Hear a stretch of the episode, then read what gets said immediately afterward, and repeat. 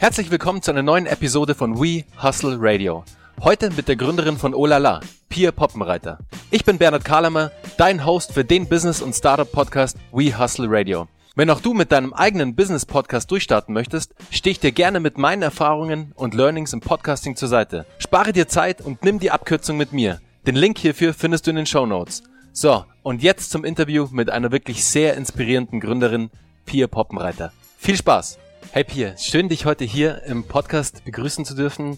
Ich würde sagen, wie immer bei We Hustle Radio, wir fangen gleich an, verlieren nicht zu viel Zeit und starten direkt mit der ersten Frage durch.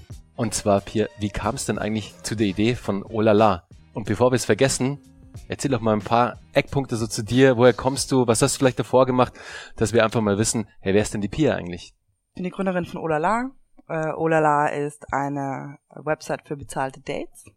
Das heißt, wir verbinden User, damit sie sich am schnellsten Weg äh, offline auf ein Date treffen. Und äh, wie kam es dazu? Durch Zufall, wie immer im Leben. Äh, ich glaube, Olala war ein bisschen äh, ist ein bisschen inspirierter von meiner alten Firma Pepper und durch meine ähm, langjährige Erfahrung und Recherche im konventionellen Datingmarkt. Und die Mischung macht's. Ich glaube, Olala ist ein Produkt äh, zwischen konventionellen Datingseiten und Escort-Seiten. Okay, und wer ist die Pia? Wer ist die Pia? ist eine gute Frage. äh, die Pia ist aus Österreich. Äh, mich hat's nach Berlin verschlagen vor sechs, sieben Jahren, weil ich damals ein Stipendium bekommen habe, um Wirtschaftsethik zu studieren bin hier hängen geblieben und sehr gerne in Berlin. Sehr cool. Pierre, wir sind ja hier im Rent 24. Der, der Name übermittelt vielleicht nicht auch gleich, ähm, was man hier findet. Deswegen kurzer Shoutout an Rent24 ist ein wahnsinnig geiler Coworking Space hier, sehr, sehr geschmackvoll eingerichtet. Deswegen, liebe Zuhörer, lasst euch vom Namen nicht täuschen. Der kann euch in die Irre führen, aber es ist wirklich stark hier und wir sitzen hier in einem, einem echt sehr, sehr schönen kleinen Konfi, führen jetzt ein richtig cooles Interview weiter. Deswegen, Pierre, ja, zu Olala. Du, ich habe mir im Vorfeld Gedanken gemacht und ähm, habe mir das Ganze auch mal angeguckt.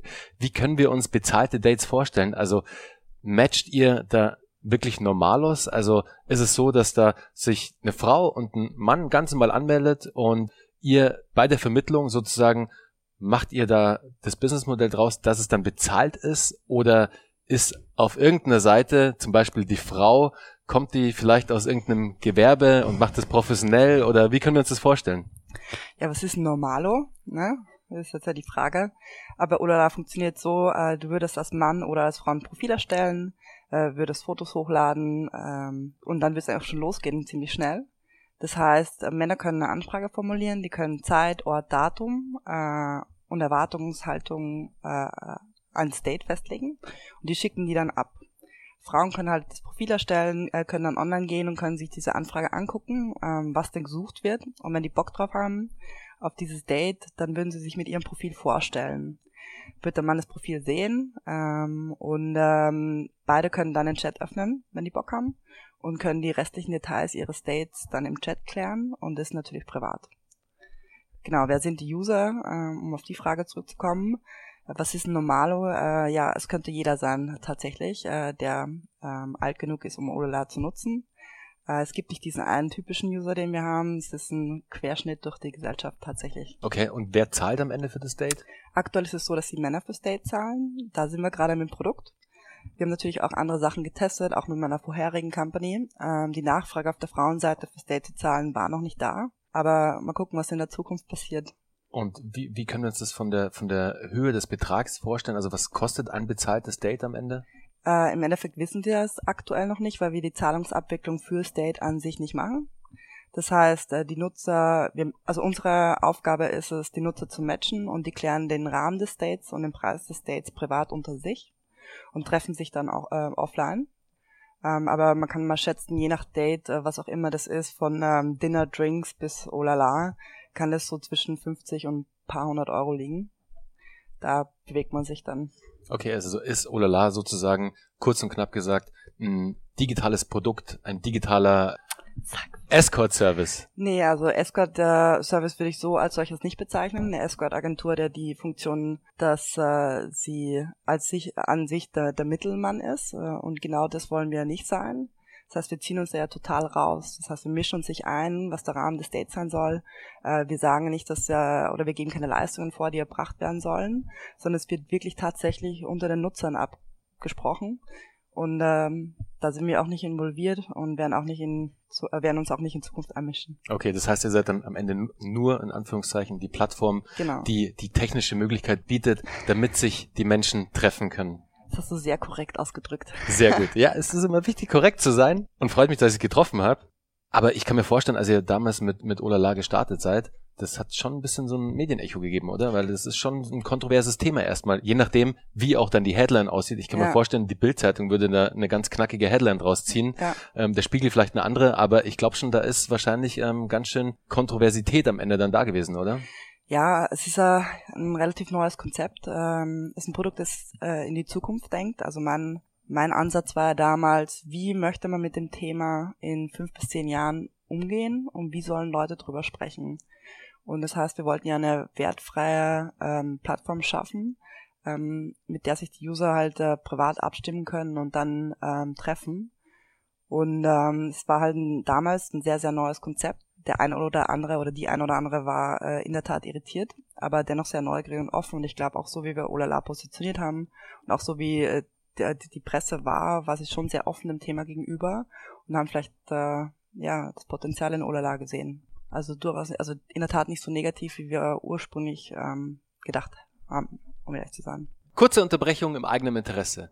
Liebe Hustler, wenn euch der Podcast gefällt, würde ich mich sehr über eine 5-Sterne-Bewertung im iTunes Store freuen. Den Link hierzu findet ihr in den Show Notes. Einfach draufklicken und ihr kommt direkt zur Bewertungsfunktion. Lasst mir einfach einen Kommentar da. Klickt auf jeden Fall die 5 Sterne, würde mir sehr helfen. Lasst auch euer Feedback da, was ihr über den Podcast denkt. Und jetzt geht's weiter bei der Show. Viel Spaß! Du als Gründerin der Firma vermittelst da ja auch ein gewisses Bild, weißt du, du bist ja jetzt nicht, also man würde nicht denken, dass du irgendwie die Gründerin einer shady Escort-Agentur wärst oder sonst was. Ja. Man nennt es jetzt mal nicht shady, aber halt einer normalen Escort-Agentur vielleicht, sondern du bist Gründerin eines digitalen Startups, einer digitalen Company und das vermittelst du auch, also auch ähm, jetzt in unserem Gespräch, auch im Vorfeld schon in unserer Kommunikation. Deswegen glaube ich, kam dann so auch das Presseecho dann zustande, weil Ja. du für die Firma stehst und du halt auch ein gewisses Bild vermittelst und deshalb das Ganze halt auch ein seriöses Business auch ist am Ende. Deswegen auch zur Frage, wie setzt sich denn da denn euer Businessmodell zusammen? Ich vermute mal, dass die, die User ähm, für ihre Profile zahlen müssen, oder? Nein, also wir haben ja letztes Jahr angefangen äh, mit der Monetarisierung. Wir hatten so ein bisschen die Produktherausforderung wegen der ganzen Legacy und der Company History, dass wir ein Produkt eineinhalb Jahre laufen hatten ohne Monetarisierung. Und das heißt, wir haben dann eine Kleinigkeit umgebaut, die sehr wichtig war für den planungsfreudigen Deutschen. Ähm, seit letztem Jahr lassen wir Nutzer ihre Dates sieben Tage im Voraus planen. Und es funktioniert so, dass du bei Olala mit einem Olala-Coin äh, einen Chat aufsperren kannst. Und je nachdem, wie lange du im Voraus buchst, errechnet sich der Preis für den Chat. Ähm, das heißt, wenn du 48 Stunden im Voraus buchst, zahlst du pro Chat äh, 48 Olala-Coins. Genau, und dann kannst du dir da Coin-Pakete kaufen. Das heißt, du hast volle Kontrolle über dein Coin-Spending. Ähm, je nachdem, äh, welches Paket du dir kaufst, ist es zwischen ca. 7 und 10 Cent. Ein Coin. Genau. Okay, dann habt ihr quasi so einen kleinen Turnaround gemacht und beziehungsweise als ihr das Businessmodell entwickelt habt, seid ihr dann auf eine, auf eine eigene Währung, auf einen eigenen Coin gegangen sozusagen, Genau. um da diese ganzen möglichen Dinge, die sich ergeben könnten, ähm, jetzt rein rechtlich gesehen zu umgehen und auch keine Subscription macht etc., sondern einfach sagt, okay, du eine bestimmte Dienstleistung kostet eine Anzahl an Coins Mhm. und für uns ist es halt ganz cool, weil wir Packages verkaufen können. Ähm, macht ihr auch dann Monthly Subscriptions, wo ihr sagt, okay, da hast du jeden Monat jetzt 100 Coins. Aktuell noch nicht. Aber was halt spannend ist bei dem Geschäftsmodell, das hat auch damals bei uns im Marktplatz Probleme gelöst. Wir hatten sehr viele Spaßschreiber, die einfach aus Jux und Dollerei geschrieben haben.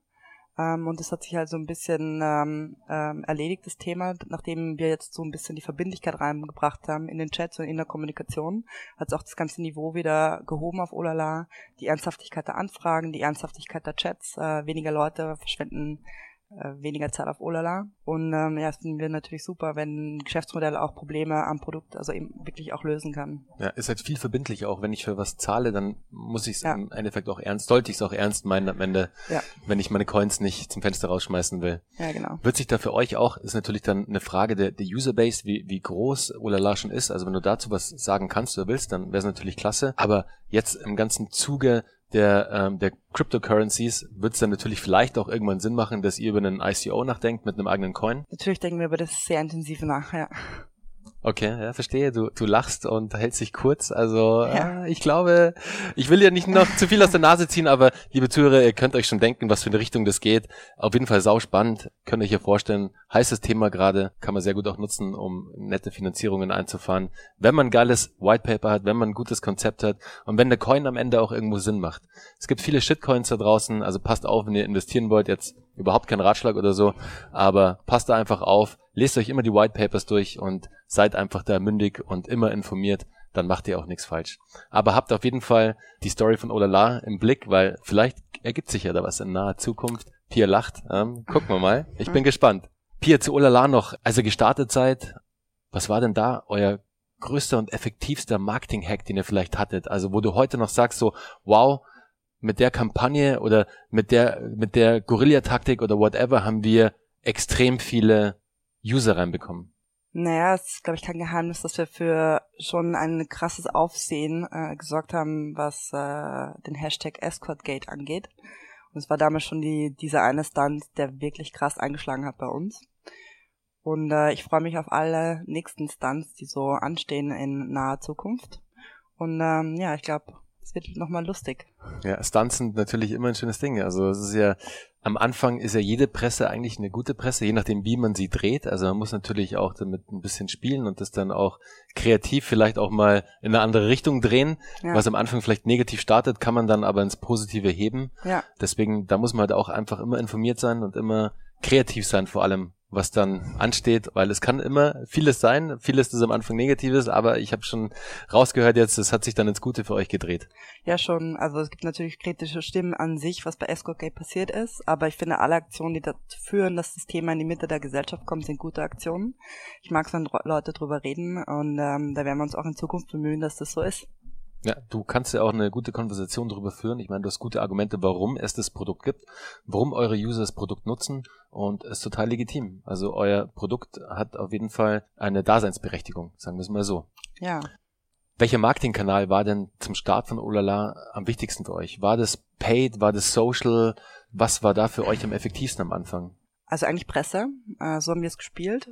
Das, äh, die Herausforderung und die große Kunst ist ja, einen Marktplatz liquide zu kriegen und genügend Traction drauf zu haben, dass das Produkt funktioniert für den Nutzer. Und äh, wir haben es halt dann so gemacht, dass wir in der Presse ein Datum gesetzt haben für einen Launch, hatten eine Warteliste und haben so peu à peu den Marktplatz aufgebaut.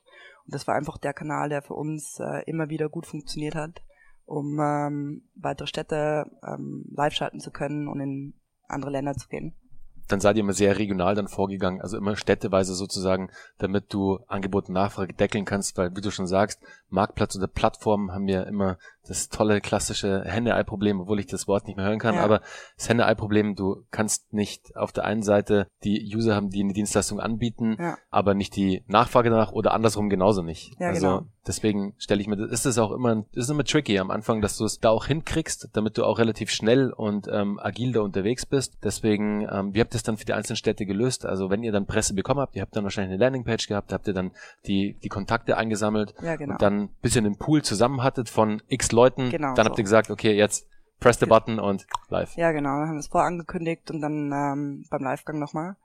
So hat es auch wirklich tatsächlich funktioniert für uns. Ähm, bei uns war es ja noch ein bisschen schwieriger, weil vor zweieinhalb Jahren war es wirklich noch das Konzept Instant Paid Dates. Das heißt, es waren Dates nur am selben Tag möglich. Ähm, und da brauchst du ja jeden Tag relativ viel Traction, dass das wirklich dann auch funktioniert. Das war echt eine Herausforderung, aber durch den wirklich geglückten Presseauftritt hat das dann doch sehr gut funktioniert. Ähm, aber da haben wir auch ein paar Nächte geschwitzt. Glaube ich dir. Aber dann bist du wahrscheinlich sehr gut auch connected so in der Gründerszene mit den einzelnen wichtigen Presse Media Outlets, um da halt auch schnell auch mal was reindroppen zu können. Ja, mittlerweile kennt man sich äh, oder ja schon. Es gibt ein paar Leute, die mich schon die letzten Jahre begleitet haben und die geholfen haben und auch in der Presse. Das ist tatsächlich so, ja. Super, ja. Deswegen, liebe Zuhörer, baut euch auf jeden Fall euer eigenes Netzwerk auf. Das ist ganz wichtig. Versucht immer Mehrwerte zu liefern. Wenn ihr eine Story habt, die dem Redakteur oder dem Journalisten einen Mehrwert liefern kann, die Jungs und die Damen sind immer auf der Suche nach Stories, nach interessanten Stories. Die müssen ihre Titelblätter füllen, die müssen Content produzieren. Deswegen kommt immer mit einem Mehrwert und dann könnt ihr auch irgendwann mal um die Ecke kommen und was einfordern. Und ich glaube, das ist eine ganz gute Strategie, wenn man es wenn man so macht und immer halt auf Buddy-Ebene mit seinen Redakteuren und Journalisten zu sein, ist glaube ich sehr sehr sehr sehr vorteilhaft. Pierre, wir haben ja auch gerade im Vorgespräch darüber gesprochen. Du hast ja damals tatsächlich deine Firma auch wieder zurückgekauft, gell? Es ging ja auch durch die Presse. Ich habe das damals auch gelesen und mitverfolgt. Dann dachte ich mir so, wow, okay. Erst kam sie ja zum Verkauf und dann hast du die Company wieder zurückgekauft. Ja. Kannst du da uns ein paar Einzelheiten drüber sagen, wie es dazu kam? Du musst doch gar nicht so tief ins Detail gehen, aber es ist eine sauspannende Story. Also sehr ähnlich wie, wie damals bei Daily Deal, ähm, wie es die Heinemann-Brüder gemacht haben und auch von Google wieder ihre Company zurückgekauft haben. ist schon ein ganz schöner Stunt. Ja, ähm, war auch so nicht geplant. Es waren eher die Umstände. Genau, wir hatten ja die Firma 2015 gegründet, die Sprayfang. Äh, nachdem wir ein sehr neues Produkt entwickelt hatten, wussten wir nicht, wie wir mit der Monetarisierung ansetzen sollten. Das heißt, damals war die Entscheidung im Gründerteam okay, dass das Wachstum vorfinanzieren, das heißt Finanzierungsrunden äh, machen. Und wir hatten dann auch ein paar gemacht, ähm, Geld angesammelt. Und dann war leider dieser sehr ähm, bewegte Sommer äh, vor zwei Jahren. Ähm, und wir hatten ein bisschen eine Auseinandersetzung im Gesellschafterkreis, ohne da jetzt im Detail drauf einzugehen. Ähm, hatten wir ein bisschen Pech mit einem unserer Lead-Investoren. Ähm, genau, und dann äh, waren alle Gesellschafter sehr unzufrieden und wir haben angefangen zu verhandeln. Hat dazu geführt, dass es dann zu einem MBO kam. Das war meiner Meinung nach der wirtschaftlich sinnvollste Deal für alle, äh, im Vergleich zu einem wirtschaftlichen Totalschaden für alle. Ja, und ähm, so kam es zu einem MBO. Okay. Ha haben nicht mehr viele dran geglaubt, außer ich. Sehr gut, aber du hast dran geglaubt und hast es durchgezogen. Ja, genau so. Deswegen an, an alle jetzt, die, die zuhören und euch die Story weiter interessiert und ihr mehr Infos auch Kann darüber erfahren wollt, dann googelt einfach, es gibt einen netten Hashtag dafür, den hat ähm, Pio auch vorher schon erwähnt. Ich glaube, er heißt Hashtag EscortGate und guckt da einfach mal, äh, werdet ihr bestimmt das ein oder andere finden und über den besagten Sommer werdet ihr bestimmt auch den ein oder an, die eine oder andere Info finden. Ja, Wired hat da, witzigerweise während den Verhandlungen habe ich äh, eine Redakteurin, die Chris von der Wired begleitet und die hat äh, einen sehr schönen Artikel darüber geschrieben, über die Verhandlungen und über diese Zeit und ich glaube, das ist einer, den kann man gerne lesen und der erklärt das ganz gut, was da passiert ist. Cool, ist bestimmt irgendwo online zu finden, oder? Genau. Okay, also liebe Zuhörer, googelt einfach danach Wired und Pierre Poppenreiter, dann ähm, werdet ihr schon fündig werden. Pierre, ihr habt ja, bevor ihr Olala gegründet habt, hattet ihr ja die App Pepper. Mhm. Kannst du uns zu Pepper paar Dinge erzählen? Die war ja ein ähnliches Produkt, aber schon ein bisschen was Schärferes, wie der Name schon sagt, oder? Ja, äh, Pepper ist der Grund, warum ich Gründerin geworden bin. Es war ähm, anders wie bei vielen nicht geplant. Ich hatte äh, das nicht am Radar, dass ich jemals meine eigene Firma führen werde. Und es war mehr die Idee, die mich angetrieben hat. Und eine Firmengründung war Mittel zum Zweck, um die Idee halt umzusetzen. Und die Idee kam so, es ist wirklich auch kein Scherz und es ist wirklich auch so passiert. Ich habe ja in Berlin dann Wirtschaftsethik studiert, war mit dem Studium fertig und wusste nicht, was ich tun sollte. Äh, zuvor war ich bei der Investmentbank ähm, und hatte einen Finance-Background, also von einem Extrem ins andere, von Finance zu Ethik. Und dann äh, war ich jedenfalls mit Freunden was trinken wir haben einen über den Durst getrunken, sind aus äh, einer Bar rausgestürzt quasi, die heißt auch Aufsturz. Und ich habe eine Sexarbeiterin auf der Straße stehen gesehen. Und äh, mich hat es in dem Rauschmoment wahrscheinlich auch so fasziniert, weil ich dachte, wer steht da? Äh, was gehört dazu, da zu stehen? Und was steckt dahinter? Und die Idee hat mich so fasziniert, äh, dass ich angefangen habe zu recherchieren, weil ich hatte so viele Vorurteile, so viele Meinungen, aber ich wusste eigentlich relativ wenig ähm, darüber. Und ähm, mich hat ja immer auch ein Satz fasziniert, ist, äh, glaub nicht immer alles, was du denkst. Deswegen wollte ich mir einfach meine eigene Meinung machen. Habe dann angefangen, wieder einem Rotlichtmilieu zu recherchieren in Österreich und in Deutschland und ähm, wollte dann einfach eine neue wertfreie Lösung entwickeln, die vielleicht Sexarbeitern helfen kann, ihre Buchungen zu managen. Und äh, es war ein erster guter Versuch, aber ich hatte auch keine Ahnung damals und es war meiner Meinung nach ein nicht innovatives Produkt und deswegen, also es war ein gutes Produkt, es war ein erster guter Versuch, aber nicht innovativ genug meiner Meinung nach. Deswegen ähm, habe ich dann Pepper verlassen und habe dann auch meine Anteile verkauft und habe Olala gestartet. Und wie war da damals das Feedback aus der aus der Branche jetzt? Da kamt ihr mit einem digitalen Produkt, mit einem digitalen Booking Service sozusagen ähm, für eine ja für eine Branche, die noch relativ oldschool ähm, läuft oder gelaufen ist oder wahrscheinlich auch jetzt wieder oder auch immer oder sind jetzt andere Startups in dem Umfeld tätig. Ja. Wie war da das das das Echo daraus? Also ich kann mir vorstellen, dass da manch einer nicht so das nicht so witzig findet, dass jetzt auf einmal ein Startup kommt und da ein Stück vom Kuchen will. Wie war das denn damals? Oder denke ja. ich da komplett in die falsche Richtung? Das mit dem Stück vom Kuchen war nicht das Problem, aber ich wurde am Anfang äh, so, so, ein bisschen belächelt. Da kommt ein junges Mädchen, äh, möchte da irgendwie eine Lösung entwickeln, die irgendjemanden in irgendeinem äh, Bereich helfen soll. Äh, wurde am Anfang auch nicht ernst genommen. Äh, es hat äh, schon einige Monate gedauert, äh, bis man wirklich zugehört hat. Es wurscht jetzt, ob es der Bundesverband für erotische und sexuelle Dienstleistungen ist. Es wurscht, ob es einzelne Gespräche waren mit Leuten, die in dem Bereich tätig sind. Es hat einfach gedauert, bis mich die Leute auch ernst genommen haben, dass ich gute Absichten habe, um ein gutes Produkt zu entwickeln. Weil viele Leute versuchen, in dem Markt Fuß zu fassen und viele wollen ein Produkt entwickeln, das den Leuten dort hilft oder auch nicht, was auch immer helfen bedeutet. Naja, jedenfalls ähm, hat schon ein bisschen gedauert, bis ich ernst genommen worden bin. Aber dann, als Pepper wirklich auch entwickelt war, ähm, wir rausgegangen sind in die Presse, haben dann viele die Ernsthaftigkeit äh, auch verstanden und gesehen und ähm, genau, und dann hat sich das eine vom einen zum anderen entwickelt und ja, ich konnte so ein bisschen Fuß fassen in dem Bereich. Ich hatte bis jetzt keine Probleme, also mit Olala schon gar nicht und auch mit Pepper nicht, äh, keine er wirklich ernsthaften Situationen, wo ich denke, oh, jemand hätte Angst, äh, dass ich was vom Kuchen wegnehme. Denn Pepper war so konzipiert, dass wir eben auch nichts vom Kuchen wegnehmen ähm, und uns auch in die Zahlung offline nicht anmischen. Ähm, deswegen gab es auch keine Probleme. Wie habt ihr dann damals Vertrieb gemacht? Also wie habt ihr da die, die jeweiligen Profile dann auf die Plattform gebracht? Wir haben uns damals mit Escort-Agenturen zusammengetan ähm, unter anderem, wir haben im Bundesverband äh, uns abgesprochen ähm, und da Unterstützung bekommen. Und dann kam auch einiges über Presse. Ja.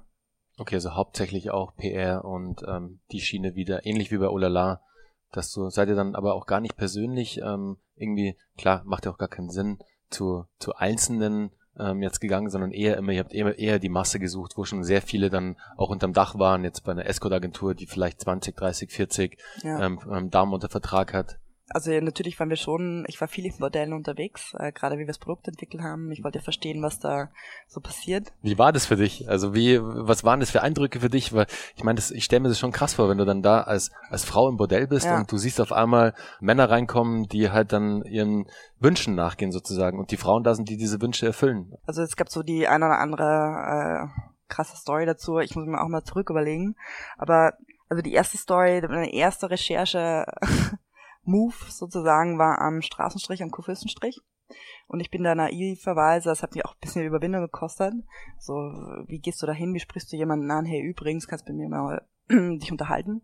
Und ich habe versucht, dann äh, ins Gespräch zu starten mit jemandem, der dort arbeitet am Strich. Und äh, habe dann ganz schnell gelernt, dass das nicht so einfach ist und nicht so funktioniert. Und da gibt's ja gegenüber das LSD, diesen Sexshop. Bin ich halt reingegangen, habe dort mit den Leuten geredet, weil die kennen ja auch die Leute, die hier am Kurfürstenstrich arbeiten und habe dann halt relativ schnell gelernt, dass also eine App für einen Straßenstrich macht ja gar keinen Sinn, weil dein Job ist ja am Straßenstrich zu stehen und die Situation abzupassen, wenn ein Auto vorbeifährt, ja. Also eine App dafür wird dir gar nichts bringen und ähm, genau, das war der erste, das erste Learning, okay, Straßenstrich braucht keiner, weil das ist an sich genau gibt keine technologische Lösung, die irgendwelche. Das ist der POS äh, quasi, ja, genau, der Straßenstrich. Right there. Ja, braucht man keine Lösung dafür und das ist okay für die, das stehen. Das ist ein Teil von dem Markt, ob ich den jetzt gut finde oder nicht. Aber so ist es halt aktuell. Genau. Dann äh, war Straßenstrich abgehakt, dann ging ich so ins Bordell. Und dann war ich in Österreich zu Hause und habe äh, meinem Vater auch erklärt, so ich gehe jetzt ins Bordell recherchieren. Ähm, und wie fand er das? ja, also ich habe, äh, er kennt mich ja. Ähm, wenn mich was interessiert, dann lasse ich auch nicht locker. Aber er hat gesagt, okay, wenn du es tun musst, dann do it. Und dann bin ich ins Bordell gegangen, also in das in das äh, Bordell in meinem Dorf und klingel da an und habe halt gefragt, kann ich mich an die Bar setzen, weil ich will da ein bisschen verstehen, was abgeht. Und bin da halt äh, viel an der Bar gesessen, habe mich mit den Leuten unterhalten, äh, mit den Betreibern, habe mir das erklären lassen, habe versucht zu verstehen und zu lernen, äh, wie es funktioniert und ob man dafür ein Produkt entwickeln kann in dem Bereich. Ja, war auch sehr spannend, was man das so alles sieht. Spannende Research auf jeden Fall. Ja, auf jeden Fall. Vor allem dann vielleicht auch ein bisschen peinlich, wenn irgendjemand dran marschiert, den du kennst oder der dich kennt und auf einmal, oh, Pia, Servus. Ja. Ist passiert? Also in dem Fall nicht, ne? Aber ja, mittlerweile weiß man halt die eine oder andere Sache. Okay. Aber my lips are sealed. Sehr gut. Musst du, glaube ich, auch in dem, in dem Bereich. Also da Ja, natürlich. ist es ganz Also wichtig, dass man da, äh, dass man äh, da sehr diskret vorgeht auch. Immer sowieso. Ja. Also das, äh, das das ist mein Job, nichts Ja. zu sagen. Du machst ja neben deinem, deinem Startup, neben Olala ja auch noch ein paar andere Sachen. Ja. Bist ja in der Beratung unterwegs, ein bisschen, ein bisschen viel vielleicht auch, werden wir gleich rausfinden. Aber ihr veranstaltet in München ja auch ähm, ein Event, ja. die 48 Forward. Da bist du ja auch dabei, oder? An Bord, ja. An Bord, okay. War jetzt gerade auch ein, ein Kollege von mir, beziehungsweise ein Kunde von mir, der Felix van de Sand, war da mit Kobe Mhm. und hat zum Thema UX und UI am Panel gesprochen. War, Ja. war echt cool. Der war echt sehr ähm, geflasht von der Konferenz. Sehr, sehr coole Themen, also Ja. alles sehr future-lastig, also toller USP, den ihr da auch habt. Ja. Echt eine coole Konferenz an der Stelle. Aber du kannst uns ja vielleicht mal ein paar Punkte sagen, was du gerade in der Beratung so machst, was du da für Projekte begleitest. Also gerade aktuell ist Olala Hauptfokus. Das ist mein Baby und äh, das pushe ich gerade wieder und versuche es aufs nächste Level zu heben. Aber ich habe da äh, tatsächlich viel in der Beratung gemacht, als wir mit Olala, also den Company-Rückkauf verhandelt haben. Das heißt also operativ viel äh, oder liegen geblieben oder wenig passiert, weil wir abgewartet haben, ob wir die Company oder ob ich die Company zurückkaufen kann und hatte halt parallel dann Zeit, mich äh, mit anderen Dingen zu beschäftigen oder abzulenken oder einfach ein paar Dinge zu probieren und durfte auch wieder kreativ sein und hatte so ein bisschen eine Spielewiese, um neue Konzepte auszuprobieren, äh, wie ein interaktives Storytelling-Konzept. Zum Beispiel haben wir uns überlegt, wie kann man Leute neu verbinden auf eine witzige Art und Weise. Ich hab's mir ein bisschen, also ich bin ja nicht so ein Freund von Networking-Events oder Smalltalk. Ähm, und dann habe ich mir überlegt, okay, wie würde ich ein Event veranstalten, auf das ich gerne selber gehe? Haben wir uns überlegt, äh, ja, Schnitzeljagd ist ja immer eine lustige Sache. Ich glaube, jeder war, hat schon mal eine in seinem Leben gemacht. Ähm, auf der Suche nach irgendwelchen Antworten und Lösungen und den Weg zu finden. Das war so äh, der, der, dieser erste Gedanke bei dem Konzept. Und der zweite war, wie kann man das noch irgendwie inhaltlich ein bisschen auffrischen oder interessanter gestalten? Und äh, dann äh, mochten wir, ähm, äh, hatten wir die Idee, Alice im Wunderland als Grundkonzept dann zu nehmen für diese Schnitzeljagd. Dann habe ich gesagt, hey Robert, ich brauche einen Space, also der CEO von Rent24, ähm, wo wir das umsetzen können. Und er hat gesagt, ja, do it. Also er lässt mich da eh immer ausprobieren und herumbasteln. Und hat gesagt, äh, versuch dein Ding. Und dann haben wir gesagt, äh, wir laden einfach ein paar Leute ein, äh, aus Politik, äh, Wirtschaft, ähm, aus der Startup-Branche und mischen, äh, bunt gemischt und äh, lassen die diese Schnitzeljagd durchlaufen von Alice im Wunderland. Und ja, es war eine richtig coole Erfahrung, ähm, dass da ganz, ganz äh, witzige Teams zusammengestellt worden sind. Die durften dann durch den Coworking Space und in einzelnen Räumen verschiedene Dinge erleben. Und die Schauspieler, die dann diese Rollen erfüllt haben, haben das außergewöhnlich gut gemacht. Ähm, und ich glaube, es war ein witziges Event und ein Abend für alle. Und solche Konzepte zum Beispiel habe ich ausprobiert, ähm, die dann ein bisschen weitergetragen worden sind. Das war zum Beispiel ein Projekt, ein Hobbyprojekt, ähm, das, das ich gemacht habe und sonst auch parallel ein bisschen Consulting für Startups, gerade was in, in die Richtung Produktentwicklung geht und Konzeption und Marke. Das sind so ein bisschen meine, Steckenpferde. ja. Okay, ich höre schon raus. Weil du es gerade erwähnt hast, ich mag auch keine Networking-Events. Ich finde das immer total irgendwie, ja, vor allem die Leute, die dann oft auch dort vor, vor Ort sind, dieses ähm, Visitenkarten austauschen und dieser Smalltalk, der ist echt, naja, ist nicht mein Ding auf jeden Fall. Ja. Aber soll ich dir sagen, was mein ultimativer Hack ist zum Networken? Der Podcast. Ja, Der Podcast ist wirklich so ein super Hack, um, also um Networking zu machen, Ja. Networking zu betreiben, um Netzwerk Ja. aufzubauen weiter. Weil genauso wie wir jetzt hier sitzen, Pia, wir kannten uns davor nicht, wir haben ein paar Mails geschrieben, aber ich schwöre dir, wenn wir jetzt den Podcast fertig haben und aus dem Gespräch rausgehen, dann kennen wir uns und, und zwar auf einem anderen Level. ja. Und das ist das coole, liebe Zuhörer, auch an dich, Pia. Das Thema Audio ist gerade super sexy, also ist gerade echt ein sehr interessantes Thema, ist gerade für 2018 jetzt ein, ein wahnsinniger Hype auch. Es gibt eine große Nachfrage danach, nach guten Formaten vor allem. Und ich kann mir vorstellen, bei euch, Pia, für Olala, gibt es bestimmt das ein oder andere Thema, was vielleicht ein Zuhörer auch gerne hören würde. Also werdet da mal kreativ, wenn ihr es nicht eh schon macht. Und ich vermute mal, ihr macht es schon längst und macht euch da Gedanken drüber. Aber es gibt ja da auch schon jetzt zur Zeit auch sehr, sehr informative und ähm, vor allem kurzweilige Formate zum Thema Dating, zum Thema Liebe, zum Thema Sex. Also da kann man ja echt richtig, richtig coole Sachen stricken. ja. Deswegen so als kleiner, als kleiner Anstoß vielleicht, denkt mal über den Podcast nach. Das kann ich mir bei euch echt richtig cool vorstellen. Ja, wäre auf jeden Fall ist ein guter Punkt, ja. Ja, cool. Pierre, welchen Tipp kannst du unseren Zuhörern geben, die auch im Bereich Dating-Apps was gründen wollen? Was wäre denn da so der ultimative Tipp von deiner Seite als, als Gründerin? Also nicht nur im Bereich Dating-Apps, einfach machen. äh, ich äh, lerne viele Leute mit vielen tollen Ideen kennen und äh, ich sag dann halt immer, eine Idee ist halt nur eine Idee. Äh, das liegt halt daran, dass du die auch umsetzt und die nächsten Schritte gehst. Und ähm, wenn man in dem Bereich was gründen will oder generell was gründen will, wenn man einen Tipp einfach machen. Punkt. Oder Rufzeichen.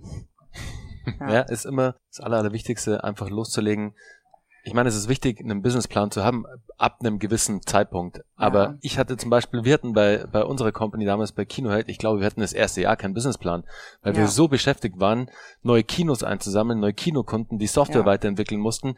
Wir hatten gar keine Zeit, um uns mit Märchenplänen zu beschäftigen, wo die Zahlen eh nie erfüllt werden, weil entweder bist du drüber oder du bist drunter. Weißt du, das ist so ein Ding. Aber trotzdem, ein Plan ist wichtig, ein Plan ist wichtig zu haben nicht falsch verstehen, liebe Zuhörer, aber bewertet das Ding auch nicht über, sondern ja. wenn ihr eine Idee habt, holt euch die richtigen Leute an Bord und dann startet einfach mal. Bootstrap das Ding, macht einfach mal und in den meisten Fällen könnt ihr alles selber lösen. Sucht euch die Leute, die euch helfen können. Wenn ihr ein Tech-Produkt habt, dann braucht ihr natürlich jemanden, der entwickeln kann, weil ansonsten wird es relativ, relativ schnell sogar teuer. Ja. Deswegen, wenn ihr was gründet im App-Bereich oder im Tech-Bereich, dann holt euch jemanden, der es entwickelt und holt euch jemanden, der es verkauft. Und im besten Fall verkaufst es du selbst.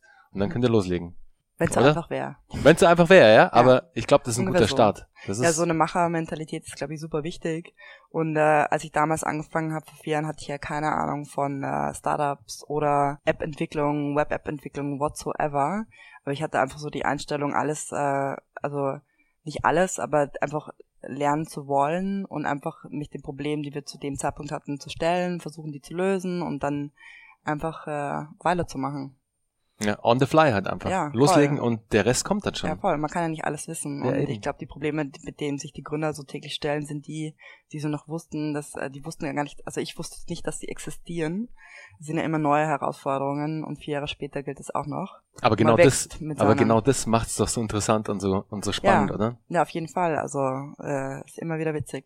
Also ich könnte mir nichts anderes mehr vorstellen. Ich würde nichts anderes lieber tun. Geht mir ganz genauso, Pia. Alleine das, was ich in den letzten knapp zehn Jahren jetzt schon fast gelernt habe, das hätte ich nie im Leben gelernt, wäre ich in irgendeinem Corporate Job und würde da meinen Job verfolgen. Nie im Leben. Also ja. du wächst auch als Person, ja. als Gründer eines Startups so dermaßen über dich hinaus an Tasks und an ähm, Fähigkeiten, die du erwirbst. Musst also ja. musst genau, weil wenn du es nicht machst, es gibt niemanden anderen, der es tut. Man muss ja auch mitwachsen mit der Company. Genau. Ja. Das ist schön, dann so reflektieren, so sein altes Ich zu sehen und sein ja. neues Ich nach zwei, drei Jahren. Das ja. ist crazy, gell, was da passiert. Super krass. Ja, ja finde ich auch. Pia, was war denn in, in deiner Zeit als Unternehmerin der beste Ratschlag, den du jemals erhalten hast, an den du dich noch erinnern kannst, der sich so richtig eingebrannt hat, an den du vielleicht auch oft denken musst? Ja, also ich glaube, ich habe äh, über die letzten Jahre viele gute Ratschläge zu wirklich wichtigen Zeitpunkten bekommen. Es gab auch ein paar schlechte Ratschläge. Wie immer. Ja aber es ist eher so ein bisschen, in welcher Situation befindet man sich und was hilft einem in der Situation weiter. Ich glaube, also wenn ich mich zurückerinnere, als ich die, halt die erste Firma gegründet habe, Pepper, weil ich halt auch, ich hatte auch andere ähm, Möglichkeiten, irgendwie mich beruflich zu verwirklichen. Und dass ich natürlich dann eine äh, Web-App mache äh, für Sexarbeiter, hatte ich auch so nicht gesehen. Und äh, dann gab es natürlich auch Gespräche mit meiner Familie und ähm, habe da auch Rat gesucht, soll ich es machen oder nicht. Ähm, und der beste Rat war von meinem Vater, das klingt jetzt auch wieder so ein bisschen blöd und da sind wir wieder bei dem Macherthema, weil er einfach gesagt, also ich habe ihm gesagt, ich möchte es gern versuchen und dann hat er gesagt, ähm, da musst du es machen. Und das ist halt ein Satz, der mich begleitet, ähm, mit dem Gedanken, wie löse ich das Problem? Und das ist, glaube ich, so ein Mindset, das ich entwickelt habe. Und ähm, was muss ich tun, damit ich das Problem löse? Und ich glaube, das ist ein guter Ratschlag, der mich über die letzten Jahre begleitet hat. Toller Ratschlag auf jeden Fall. Also da auch an deinem Papa, da hatte dir damals genau den richtigen Ratschlag gegeben. Ja. Den du heute wahrscheinlich auch oft weitergibst. Ja, schon. Ähm, und es war einfach damals die Entscheidung, die ich getroffen habe. Und ich glaube, das ist der erste wichtige Schritt in der Gründung. Du triffst eine Entscheidung, das tun zu wollen. Und dann wirst du alles versuchen, um den Ball halt in, ins Laufen zu kriegen und halt nicht aufzuhören. Ja, ja definitiv.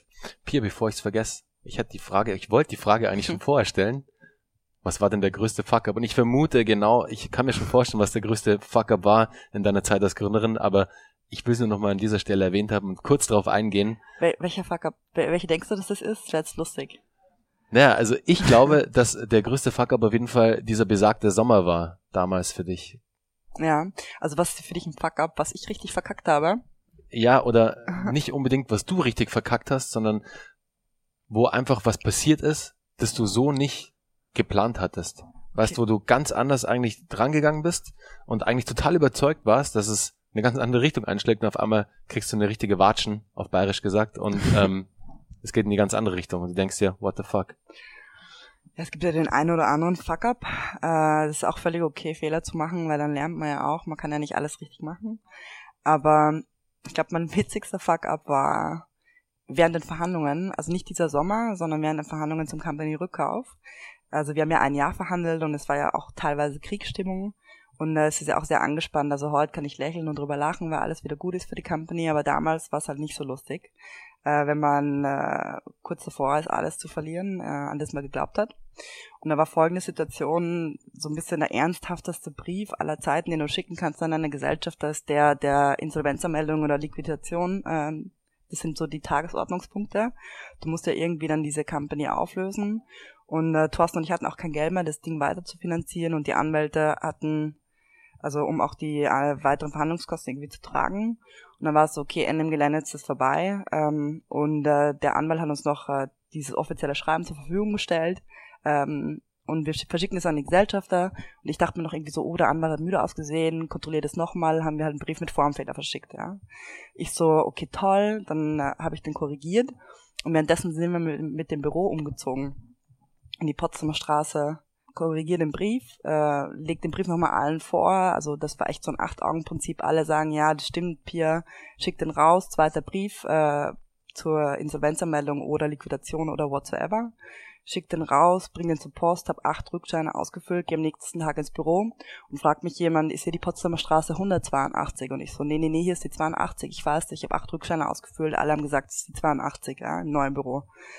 Und dann sagt jemand drittes, nee, hier, hier ist die 182. Und ich so, fuck, ja, scheiße, ey. Jetzt glauben die echt, die ist äh, nicht fähig, dass sie einen richtigen Brief verschickt, ja, what the fuck. Und wir waren halt total angespannt zu dem Zeitpunkt. Und ähm, ich bin halt kurz explodiert, äh, wollte losstarten und mit allen schimpfen und dachte mir, bevor ich loslege, ist, wo gehen diese acht Rückscheiner hin? Und google Potsdamer Straße 82 und dann habe ich so hart lachen müssen, weil ich die aus Versehen in den Table Dance Club eingeladen habe. und dann dachte ich mir so, how likely is it, ja, dass ich zum den letzten Brief verschicke, einen Ziffernsturz habe in der Adresse und dass statt der 182 die 82 ein Table Dance Club ist.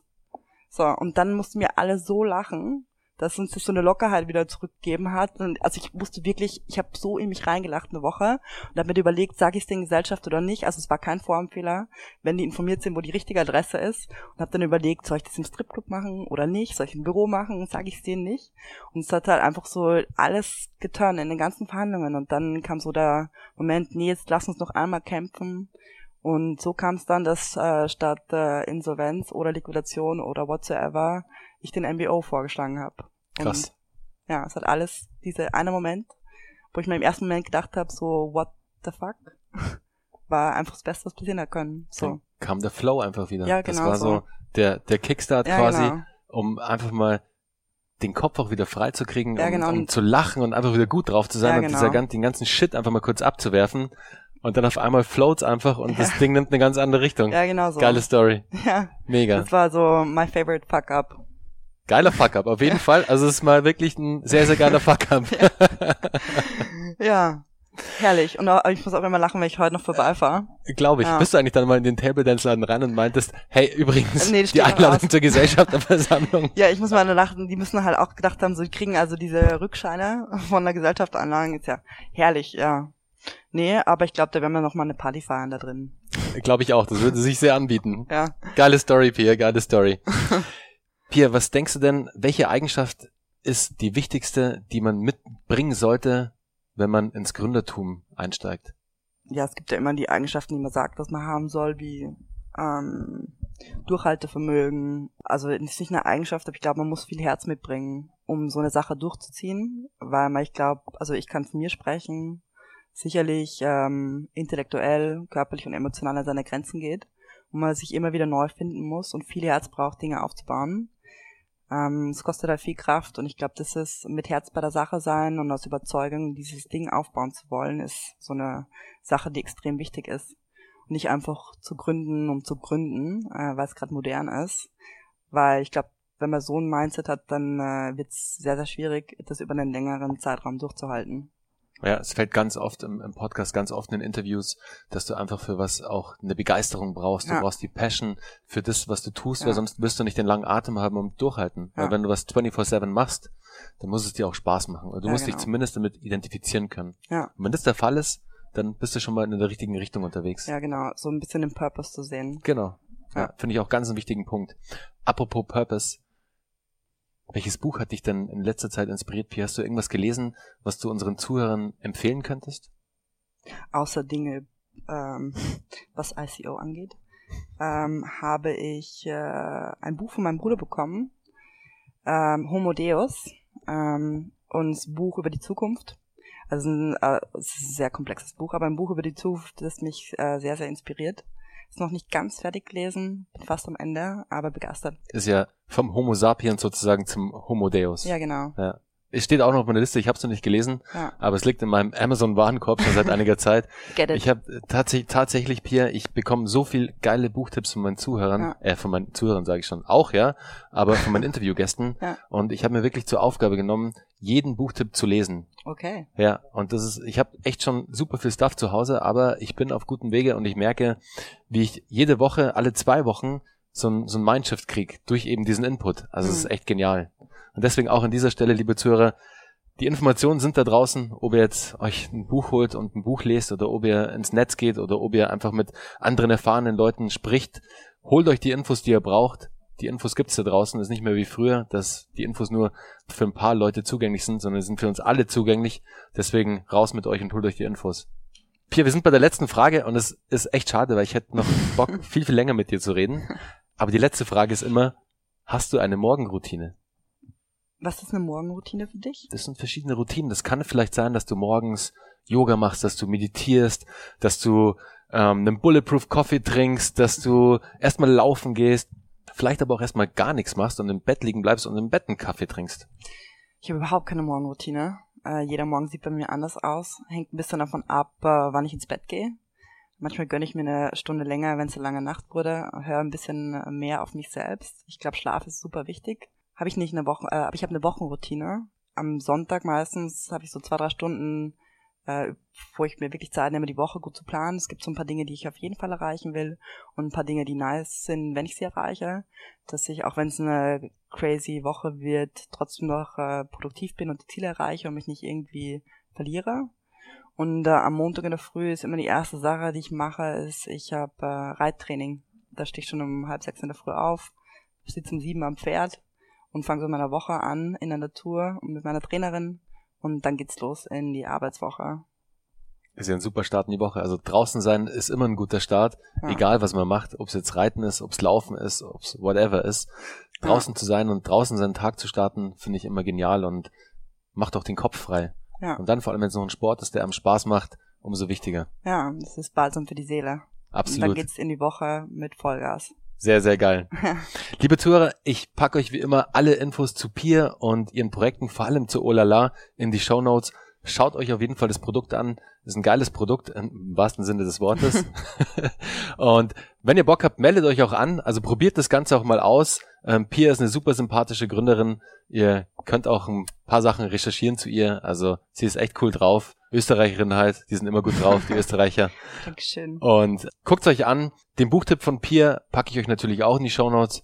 Und jetzt sage ich erstmal von meiner Seite herzlichen Dank, Pia, für deine Zeit und dass du deine Insights, deine, dein ganzes Wissen mit uns und ähm, vor allem mit mir und meinen Zuhörern geteilt hast. Danke dir. Bis bald. Alles Gute mit Olala. Ich danke dir. Ciao. Ciao.